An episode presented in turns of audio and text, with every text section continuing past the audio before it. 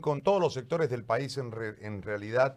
Quiero consultarle a la gerente general de Asosur, eh, Susi Dorado, que está en la línea telefónica en este instante. Le agradezco muchísimo por eh, contestar nuestro llamado. Eh, cuéntenos el cuadro de situación y la posición que tienen en este instante eh, después de haber transcurrido un poquito más de 52 días, en realidad van 53 días de cuarentena, pero las medidas de restricción se vinieron unos días antes, lo que suma sin ninguna duda una merma en relación a la venta de carburante.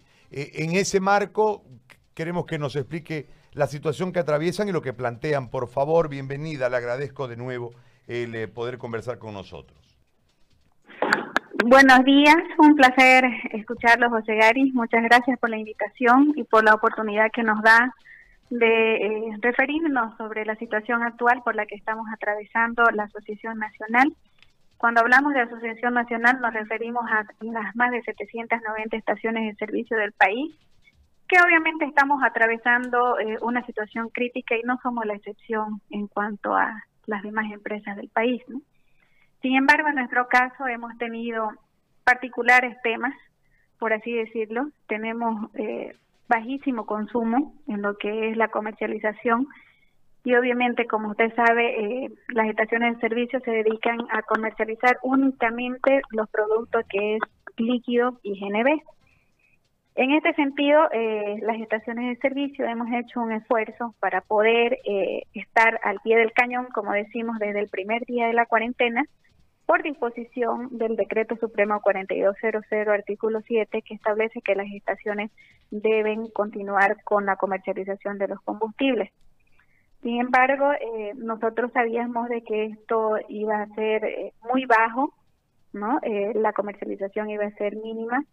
Fue que pedimos en primera instancia a el Ministerio de Energía que se considere eliminar el cobro por potencia que nos hacen a las estaciones de servicio porque no iba a haber el consumo.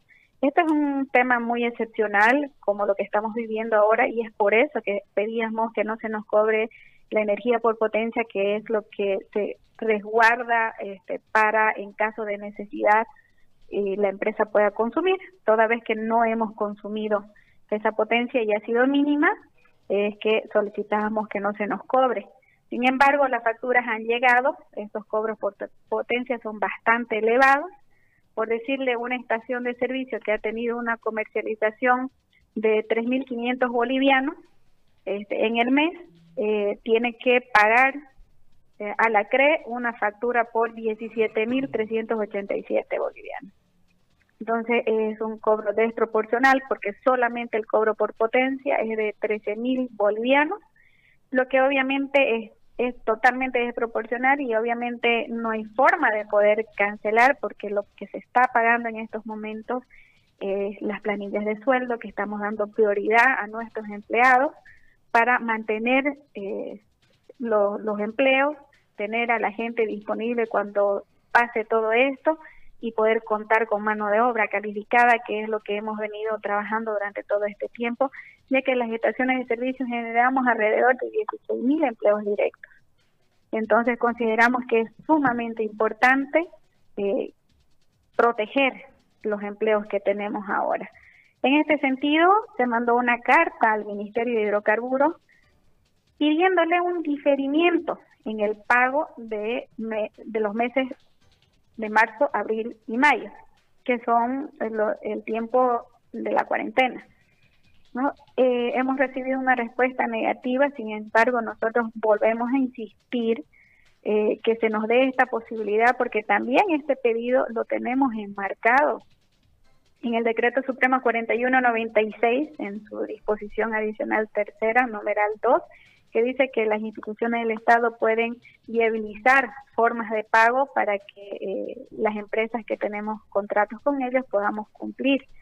Entonces, eh, ese es nuestro pedido, estimado Gary, y ustedes conocen la situación de las estaciones de servicio.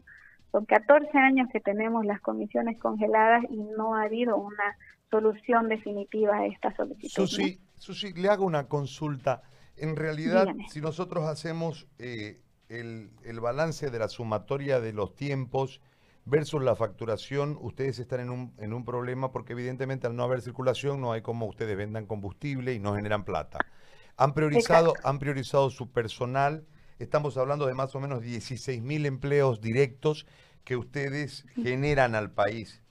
Eh, están 3.500 promedio de ingreso sobre una factura de 17.000 promedio de ingreso.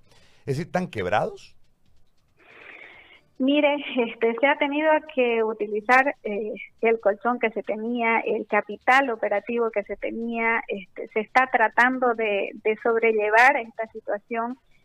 Y en realidad cuando pedimos un diferimiento y yacimiento no estamos diciendo que no vamos a pagar, pero una vez se mejoren las condiciones que estimamos y rogamos a Dios que esto pase en el mes de junio y julio, poder empezar a pagar esto de que ya se ha destinado al pago de nuestro personal porque consideramos que el personal es lo más principal que tenemos, ¿no? Todas las, las empresas, este, es, sin eso no, no, no, no podemos hacer absolutamente nada. Entonces, eh, queremos que la gente de, del gobierno nacional se ponga la mano al pecho y vea que realmente lo que estamos pidiendo es algo que además está respaldado legalmente, es una necesidad que tenemos y que se puede hacer. Muy bien. Susi, le agradezco como siempre, un, abrazo a la distancia. Vamos a estar pendientes de, este tema de Asosur. Le agradezco muchísimo, muy amable. Siempre un gusto, José Gary. Un abrazo para usted y para Jorge. Que tengan un lindo día. Gracias, muy amable, Susi. Susi Dorado, gerente general de Asosur, en este momento hablando sobre la realidad. Estamos hablando de